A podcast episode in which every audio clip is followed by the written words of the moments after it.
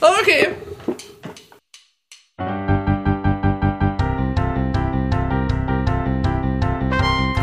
Zwei ehemalige Tomane. Der eine fliegt, der andere singt. Hier sind Julius Städtsattler und Robert Polas mit eurem Lieblingspodcast Distanz und Globia.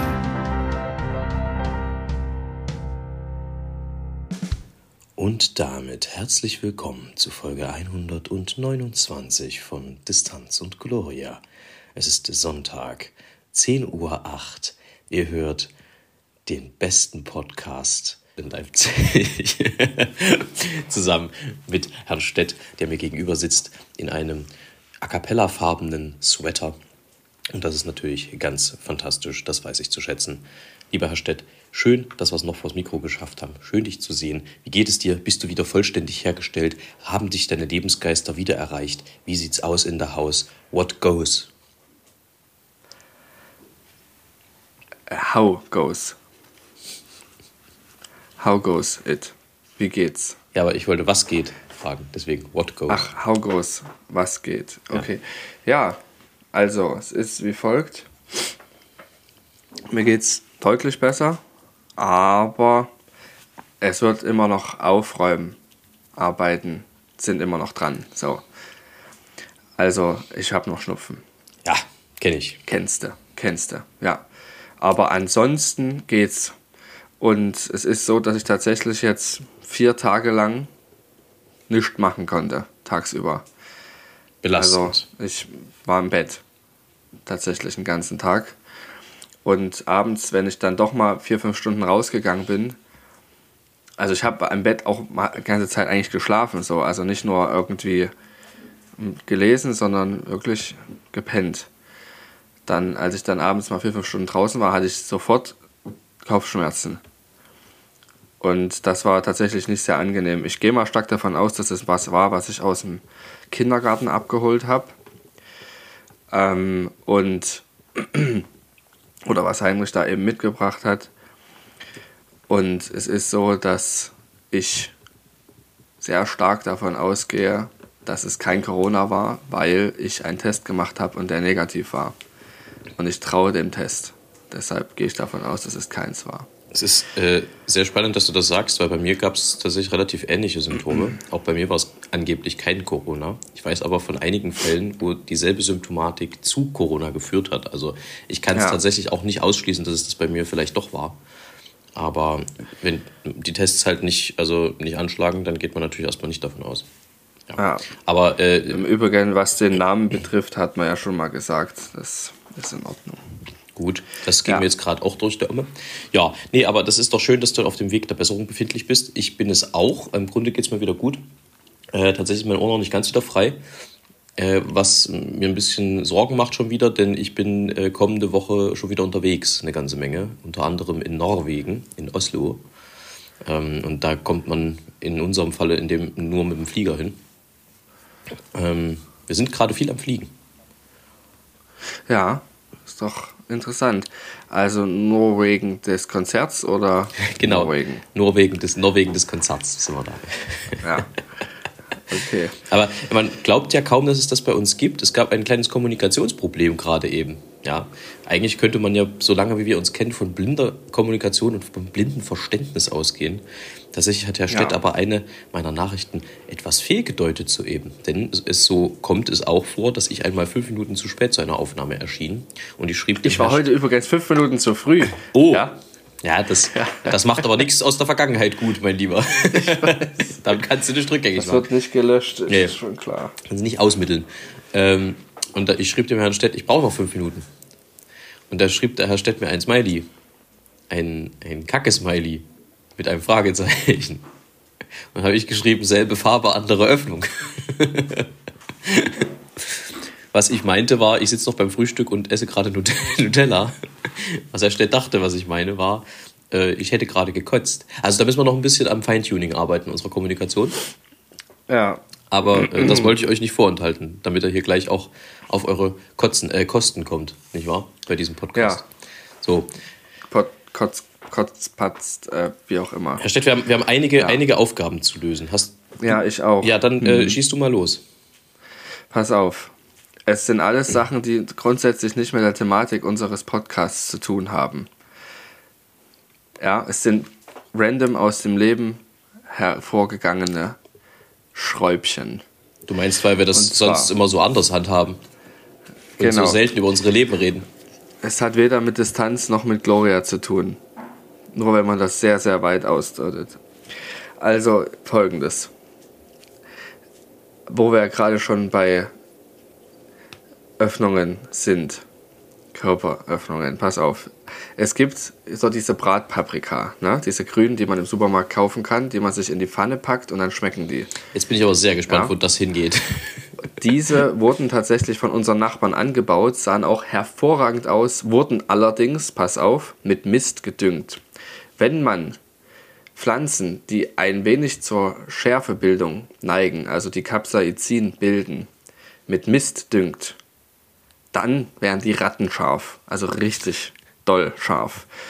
So, man wurde gewarnt und hat sich gedacht, ja, ist ja egal, Aber wirst du schon aushalten, sind ja Bratpaprika. kurze Zwischenfrage. Genau, es sind von Hause aus ganz normale Paprika. Das ist kein Brat- Pepperoni nee, oder nee. Chili oder irgendwas. Das ist ganz normale Paprika. Das ist schon, nee, nee, das ist schon eine Pepperoni-Chili-Sorte, aber das sind, die werden normalerweise, zumindest so, wenn man sie im Supermarkt kauft, nicht besonders scharf. Also so ein ganz bisschen, aber Okay. eigentlich nicht. Es sind keine ganz normalen Paprika, die werden natürlich nicht sofort scharf. okay. Ähm, und die sind so kleine, so ein bisschen Pepperoni-artig.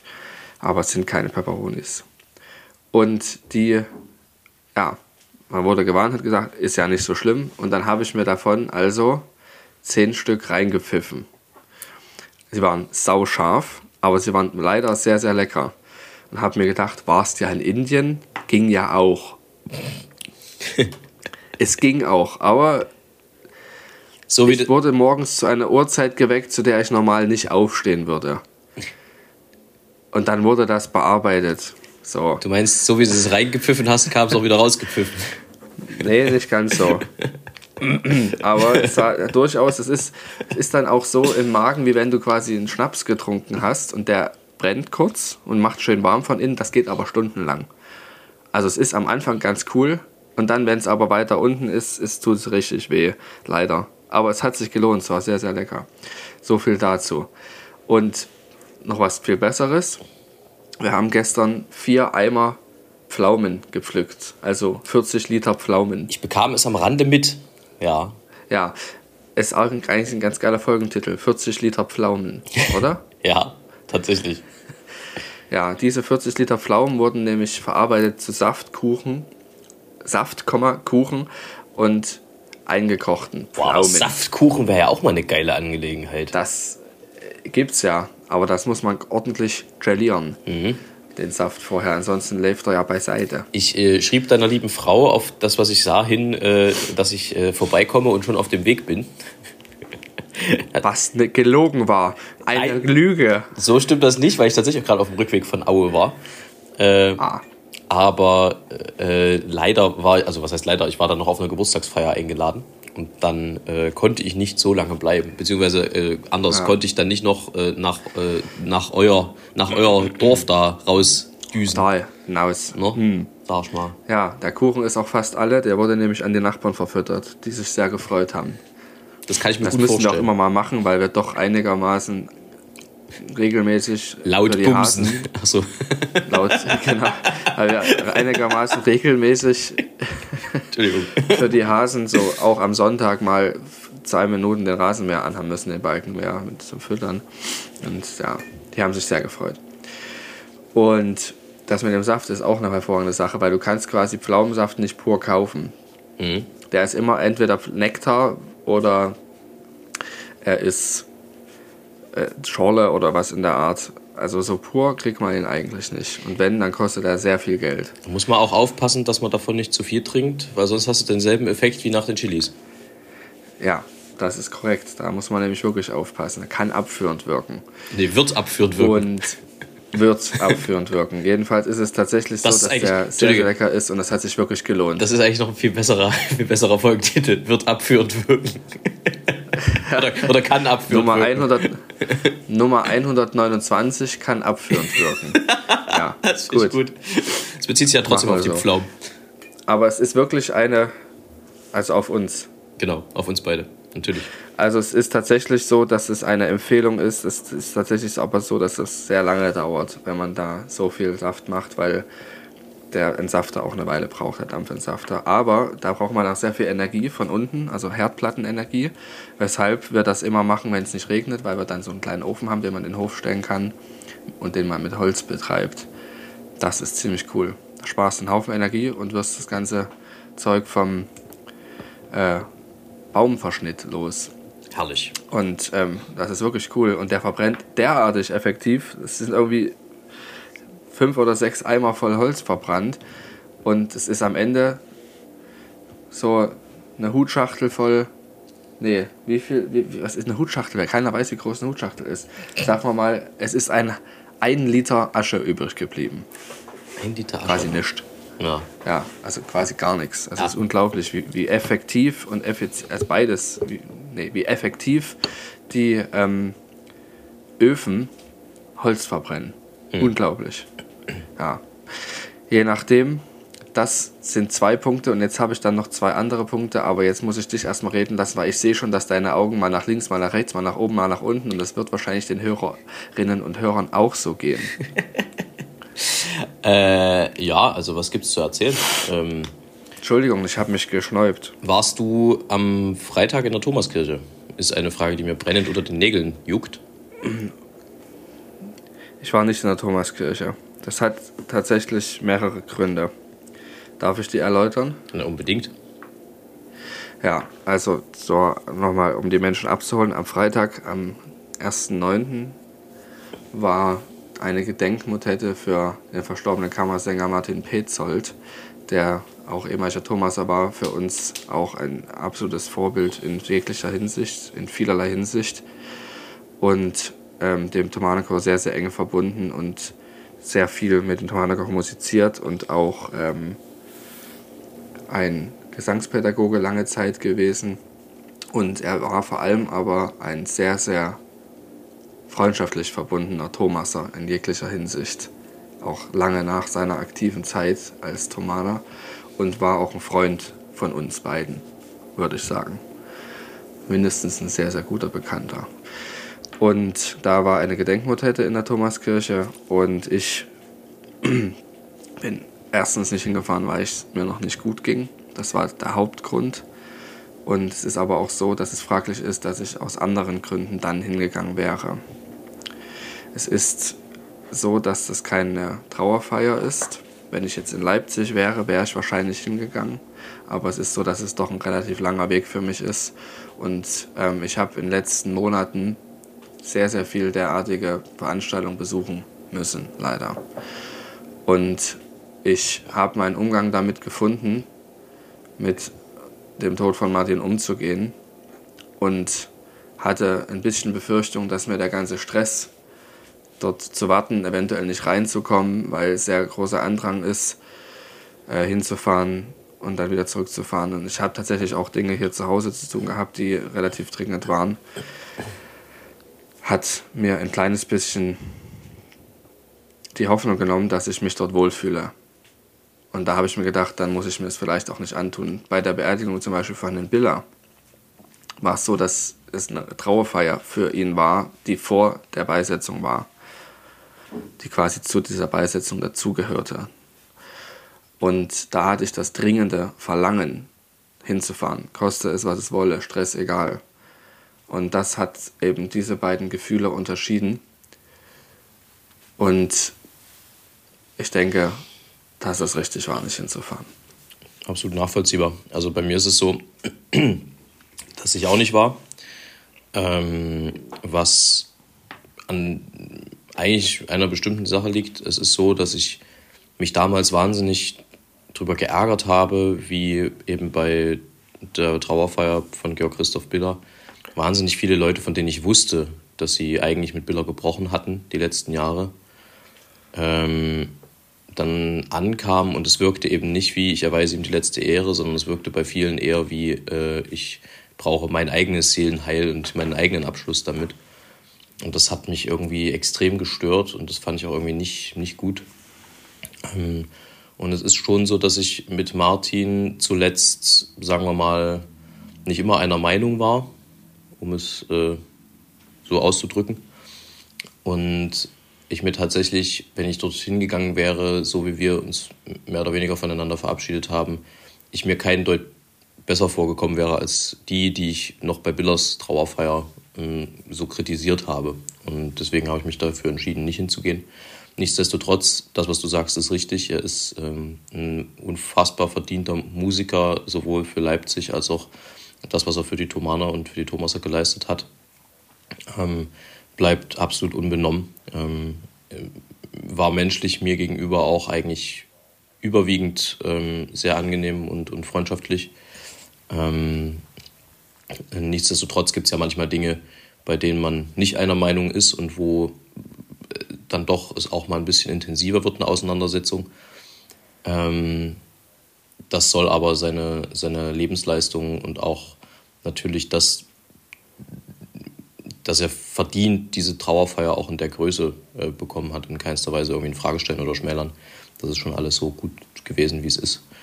Ähm, ich hörte aber von Leuten, die da waren, dass es äh, eine sehr schöne Sache gewesen sein soll, dass auch die musikalischen Beiträge alle sehr gut gewesen sein sollen. Ähm, es sind ja auch ähm, Hörerinnen und Hörer unseres Podcasts einige dort gewesen und haben darüber berichtet. Ja, so ist es. Ähm, und insofern glaube ich, ist das, ist das auch von meiner Seite die richtige Entscheidung gewesen. Ähm, und ja, ich, ich komme damit klar. Ich weiß, ähm, ich weiß, wie ich was einzuordnen habe in dem Zusammenhang und das ist, glaube ich, auch das, das Wichtigste dann dabei. Ja. Aber ja ja, es ist einmal einfach manchmal so, dass man im Leben ganz, ganz lange viele Dinge ähm, vielleicht ähnlich betrachtet oder, oder gleich sieht. Und manchmal gibt es einfach auch Themen, bei denen wird man sich nicht einig. Ähm, und das gehört halt auch zum Leben dazu. Ähm, die Frage ist halt, wie man dann damit umgeht. Und sagen wir mal, da war es zwischen uns dann zum Schluss nicht, nicht immer ganz sauber, vielleicht, muss man so zu sagen. Ja, ich denke, die Thematik, um die es ging, die meisten, die meisten wissen sicher, worum es geht. Ich möchte jetzt nicht nochmal aufreißen, ist so, dass er sich damit leider nicht sehr viele Freunde gemacht hat. Was, also beziehungsweise auch vielleicht auch einige verloren hat, wo man dann eben auch sieht, also richtig verloren, meine ich. Das, dich hat er ja nicht verloren. Aber so, hat damit doch Leute verloren, wo man dann auch merkt, okay, das waren dann vielleicht auch nicht so richtig tiefe Freundschaften, sondern sehr viele Bekanntschaften, aber darüber mag man nicht urteilen, sollte man nicht. Mir geht es auch weniger. Es ist aber so. Ich denke, es ging auch um die Thematik und es, den Umgang damit. Es geht ne? um die Thematik, aber es geht weniger um das, was öffentlich mitzukriegen war, als mehr das, was auch ja. außerhalb der Öffentlichkeit stattgefunden hat, was das angeht. Richtig. Ähm, und das gehört, genau. das gehört auch nicht in die Öffentlichkeit ähm, und auch in seinem Sinne und in meinem Sinne bleibt das unter uns ja. und das ist auch in Ordnung so. Richtig. Ähm, trotzdem, wie gesagt, und das vielleicht als abschließendes gutes Wort, ähm, ist er jemand, der die Bachpflege in Leipzig im Verbund mit dem Thomaner zusammen einfach über Jahrzehnte extrem nach vorne gepetert hat, muss man ein bisschen salopp auszudrücken. Total, total. Ähm, und er hat richtig Musik geschaffen. Ja. Nicht nur gemacht, sondern er hat sie geschaffen. Und ähm, das wird auf jeden Fall unvergessen bleiben, neben seinen Zeichnungen und auch seiner Persönlichkeit. Absolut. So. Herr Stett, harter Schnitt, denn du weißt. Nee, als, ich muss dazu ganz kurz noch was sagen, was aber nicht ihn persönlich betrifft, sondern da mich diese Thematik ja in den letzten anderthalb Jahren doch sehr begleitet hat, die Thematik Tod und Sterben, ergriff mich just als ich wirklich krank war, Mittwochabend, wo ich nicht pennen konnte, weil man ja, wenn man tagsüber schläft, dann schläft man vielleicht auch nicht abends um 10 sofort ein habe ich im Bett folgendes bei wikipedia.org eingegeben. Tod. Und habe mich damit befasst, nicht weil ich irgendwie Angst hatte, dass ich gleich sterbe, sondern es faszinierte mich in dem Moment. Und da gibt es ja verschiedene Definitionen von Tod. Und ich habe zum Beispiel gelernt, dass es bei lebenden Organismen, wo quasi sehr viele die verschiedene Organe haben und wo auch viele Parteien mit beteiligt sind. In uns leben ja auch, auch andere mhm. Organismen und Bakterien und Einzeller. Bei denen kann man sagen, wann es tot ist. Das ist ganz leicht. Da gibt es quasi eine Sekunde, in der das ist. Aber bei so großen Organismen, da ist es tatsächlich so, dass man dann verschiedene Definitionen hat, wann dieser Organismus eben tot ist oder wann das Sterben beginnt und wann es zu Ende ist. Das war interessant und auch so verschiedene Bedeutungen. Es hilft mir halt immer sehr, da nochmal andere, andere Blickwinkel zu kriegen. Ja, und das ist durchaus empfehlenswert, wenn man Verluste hat, da das sich mal anzugucken, wenn man dann soweit ist und da Lust drauf hat. Und also das nicht als Tabu zu betrachten. Und auch Tod und Sterben unterscheidet sich ja. Sterben führt zum Tod. So aber dass auch, wie gesagt, das abläuft in so einem Körper, was es da so für Phasen gibt. Da gibt es tausend Modelle, aber wie quasi das biologisch abläuft, ist äußerst interessant und das habe ich mir mal eben gegeben. Das ist wirklich, ähm, es betrifft jeden. Dazu zwei Empfehlungen. Also eine ist eine Fremdempfehlung, das andere ist eine direkte Empfehlung von mir. Nämlich zum einen gibt es in Berlin ein äh, Sterbemuseum, also beziehungsweise ein, ein ein Todesmuseum, ich weiß gar nicht, wie es genau bezeichnet wird, wo du offenbar, das habe ich mir erzählen lassen, mit dem Tod konfrontiert wirst. Und zwar tatsächlich, äh, das ist so eine Zusammensetzung äh, auch aus Nahtoderfahrungen und so. Und im Prinzip erlebst du äh, so diese ganze Phase und, und kriegst auch so Erzählungen von Leuten, die eben diese Nahtoderfahrungen hatten, mit. Und zum Schluss ist es wohl so, dass die das so inszeniert haben, als ob du sozusagen äh, gehst. Ähm, Interessant. Und das finde ich sehr spannend. Da will ich auf jeden Fall auch mal hin, weil tatsächlich es gibt auch viele Menschen, die das komplett überfordert. Ähm, das ist überhaupt, seitdem ich in Hiroshima war, in, dem, in diesem Museum, habe ich irgendwie aus irgendeinem Grund wieder Bock, mehr in Museen zu gehen. Weil das einfach, das hat mich ja. emotional so berührt, dass ich das Gefühl habe, das kann vielleicht nicht nur dieses Museum. Egal, äh, anderes Thema. Äh, und die zweite Empfehlung ist äh, aus einer Serie, die ich schon mal hier empfohlen habe, mit äh, Chris Hemsworth. Ähm, Limitless, ohne Limits heißt die, glaube ich. Wenn ich mich richtig erinnere. Da ist die letzte Folge, beschäftigt sich mit dem Sterben und dem Älterwerden. Unter anderem ähm, wird er dann mit einem Anzug, der ihm alle Sachen schwerer macht. Und äh, also im Sinne von, wie es mit einem 80-Jährigen geht, der eben die Beine nicht mehr so ohne weiteres heben kann und so äh, in ein Altersheim gesteckt und zum Schluss äh, hat er eben genau das, was man in Berlin da auch erfahren kann. Geht es dann darum, wie man mit dem Tod umgeht und was da so passiert. Das ist auch eine sehr, sehr spannende Angelegenheit. Kann man bei Disney Plus noch sehen, die, die Serie. Ähm, dringend mal reingucken. So, also das war das. Ähm, nun ist es so, dass wir ja äußerst teilnahmshafte äh, Zuhörerinnen und Zuhörer haben hier bei Distanz und Gloria und wir eine Aufgabe gestellt bekommen haben. Und zwar gehe ich mal davon aus, dass du das auch mitgekriegt hast am Rande. Ja. Äh, wurden wir von einer findigen Hörerin gefragt, wer denn nun besser singt, Protestanten und Katholiken. Äh, Protestanten oder Katholiken. Herr Stett, was ist deine Meinung und deine Haltung dazu? Das Problem ist, dass wir eine wertungsfreie Meinung abgeben sollen. Das steht da explizit mit drin. Das kann eine ich auch. Eine wertungsfreie Einschätzung. Ja, ich auch. Kann ich auch. Also ich kann jetzt nicht sagen, was besser ist oder nicht. Ich habe eine Vermutung. Also man kann es natürlich nicht absolut bestimmen, weil dann müsste man ja einen Wettbewerb machen, was ich übrigens sehr spannend finde. Katholiken gegen Protestanten. Ja. Der alte mhm. Kampf. Egal.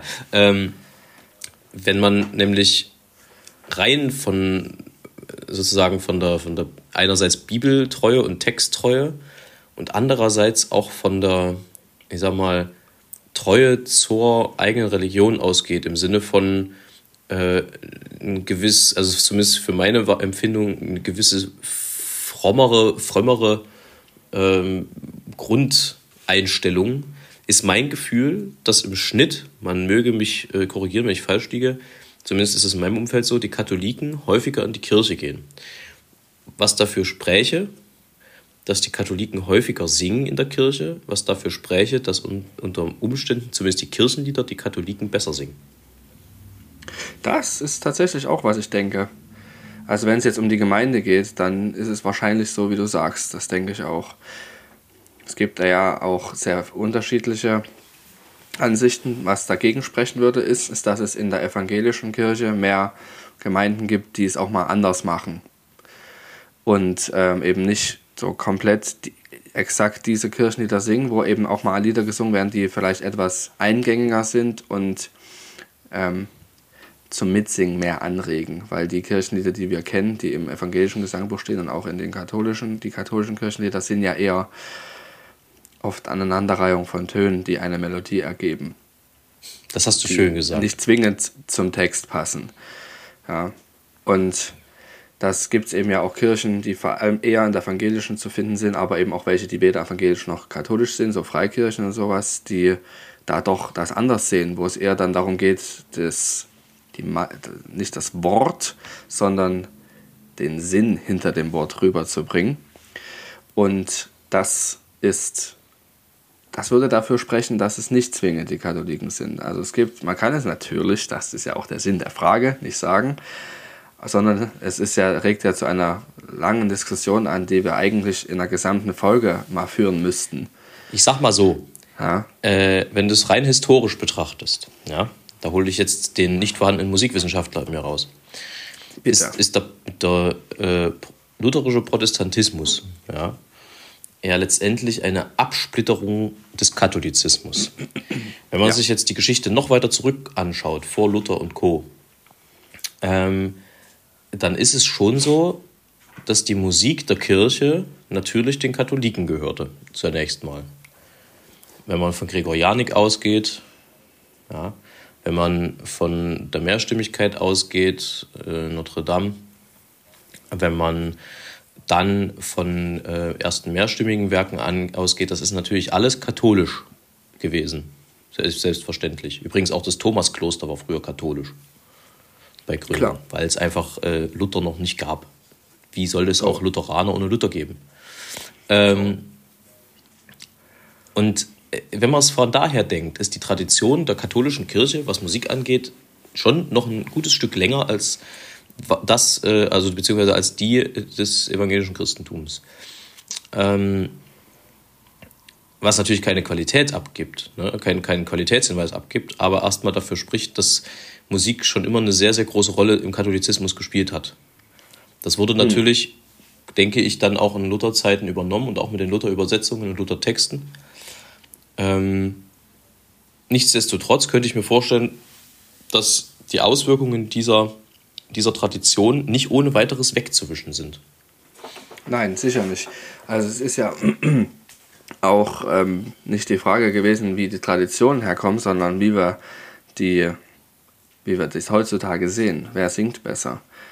Es ist natürlich so, ähm, dass durchaus es wahrscheinlich sehr viel mehr katholische Kirchenmusik gibt als evangelische. Da bin ich mir fast sicher, dass das so ist dass schon allein die ganze Renaissance-Musik ist katholisch. Alles. Auch später. Also es war, es, auch später ja, gab es so viele, genau. so viele katholische viel. Komponisten. Ja, und es ist ja auch so, dass auch Leute, die in der evangelischen Kirche waren, Bach zum Beispiel auch katholische Musik geschrieben hat. Die Hamollmesse zum Beispiel ist katholisch. Ja. Das ganze Ding. Warum? Weil das natürlich ein Bewerbungsstück äh, war und da wollte man sich das offen halten.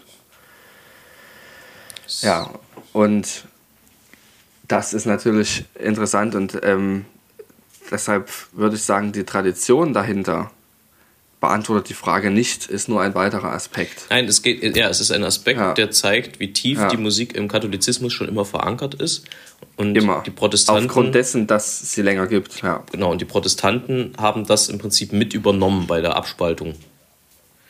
Definitiv. Ähm, aber ja. auch verbessert in, in, vielerlei Hinsicht, würde ich sagen. Wobei auch die katholische Kirche auch immer wieder Strömungen hatte und da auch Musik immer verbessern wollte, weil das eben so dazugehörte zu dem gesamten Kirchenbrauch. Da denke ich eben an dieses, äh, an Palästina zum Beispiel. Palästina, der also. quasi. Nein, Palästina ja, ist was anderes. Kommen wir aber auch noch zu. Ja, natürlich hat man, ja, genau. Dass Palästina zum Beispiel die ähm, Mehrstimmigkeit salonfähig gemacht hat für die Kirche. Mhm. Das war man, war man ja eigentlich dagegen. Aber wie gesagt, man kann ja lange darüber reden und das sollten wir vielleicht auch mal tun. Ähm, wir können die Frage, das ist ja vorherbestimmt in dieser Frage, nicht abschließend beantworten, regen aber durchaus euch alle dazu an, mal Drüber zu sagen, nachzudenken. was ihr denn darüber denkt. Ja. Nee, sagt es uns auch mal, wirklich. Also es ist eine äußerst interessante Frage, ähm, die natürlich, wie gesagt, nicht zu beantworten ist, aber was denkt ihr denn darüber? So, das war das. Ich habe gestern ganz kurz als äh, rückwirkend, ich habe gestern beim Tag der Sachsen gesungen, das erste Mal. Das war sehr schön. Das hast du erzählt schon, dass du das machen Also, wirst. es ja. war eine Graupner-Kantate, die wir gesungen haben, beziehungsweise das Graupner Tedeum. Das war hm, viel C-Dur. Äh, ich bin Hm, ja, nicht ja. böse, dass Graupner am Ende nicht die Freigabe seines Fürsten gekriegt hat und Thomas Kantor in Leipzig wurde, sondern ein gewisser Herr Bach stattdessen. ja, Ähm, und dann kam von, ich weiß gar nicht, wie sein Vorname ist, ich glaube Heinrich Stölze äh, noch ein Stück. Das wiederum war ganz gut. Dagegen wirkte der Herr Graupner ein bisschen kleinmeisterlich. Also das war ganz spannend. Und dann kam noch The Coronation Anthem von Händel. Und ich habe vor, Ah, vor, vor, dem, äh, vor dem Landtagspräsidenten des sächsischen Landtags gesungen. Mhm. Äh, Matthias Rösler, der ein bisschen aussieht wie Willem Dafoe. Ja. okay.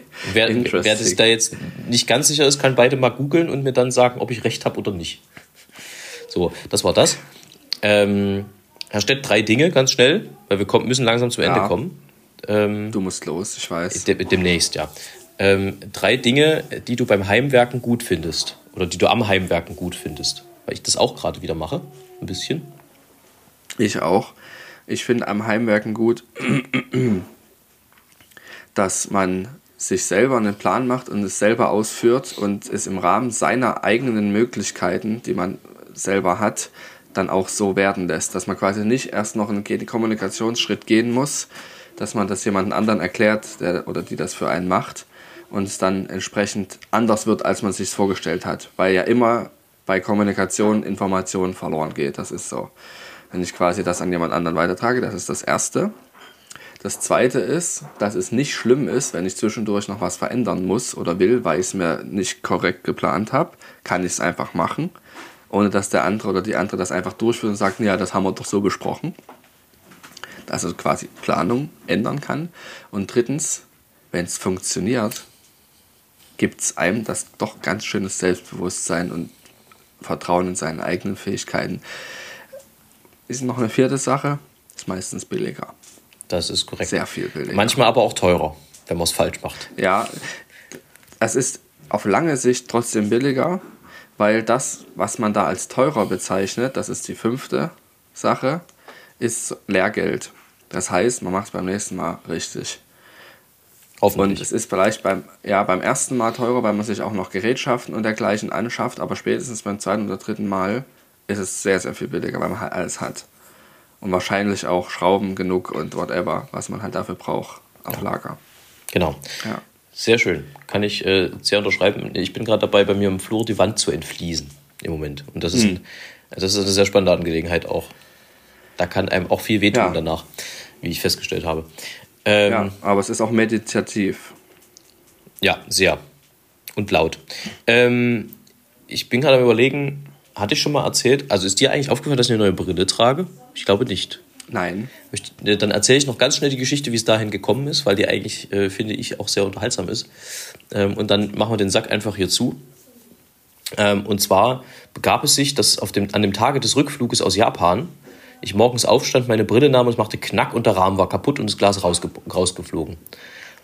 Das ist unangenehm. Das ist vor allem, also war, vor allem war es aber Glück, weil es hätte auch jederzeit auf der Reise passieren können und ich hatte keine Ersatzbrille mit. Ähm, insofern ging es noch. Dann bin ich runter an Ja. die Rezeption und habe nach Sekundenkleber gefragt, um diese äh, Brille für die Reise wieder zusammenzuflöten. Äh, habe das geschafft, die hat auch gehalten, aber da ich ja dann relativ zeitnah weiter wollte nach Sizilien, bin ich den nächsten Tag direkt äh, zum Optiker gegangen und habe gesagt, hier, äh, Freunde der Sonne, tut was, ich habe keine Zeit, ich brauche die Brille morgen wieder, ich bin blind wie ein Maulwurf, wenn ich die nicht habe, was können wir tun? Dann haben die gesagt, naja, also das dauert halt so drei, vier Stunden, wenn wir das machen und äh, das Effizienteste wäre, wenn sie einfach ein bisschen kleinere, äh, kleineren Rahmen nehmen, dann könnten wir die Gläser abschleifen.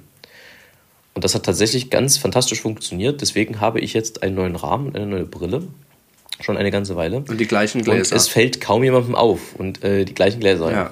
Das ist, äh, Das ist großartig. ja, das hat mal funktioniert. Ist auch kosten, kostenmäßig, glaube ich, günstiger, wenn man die Gläser behalten kann. So ist das. Ja. Ja. Ja. Schön, Gut. freut mich. Das äh, war so eine kleine Erfolgsgeschichte. Ansonsten äh, Empfehlung der Woche.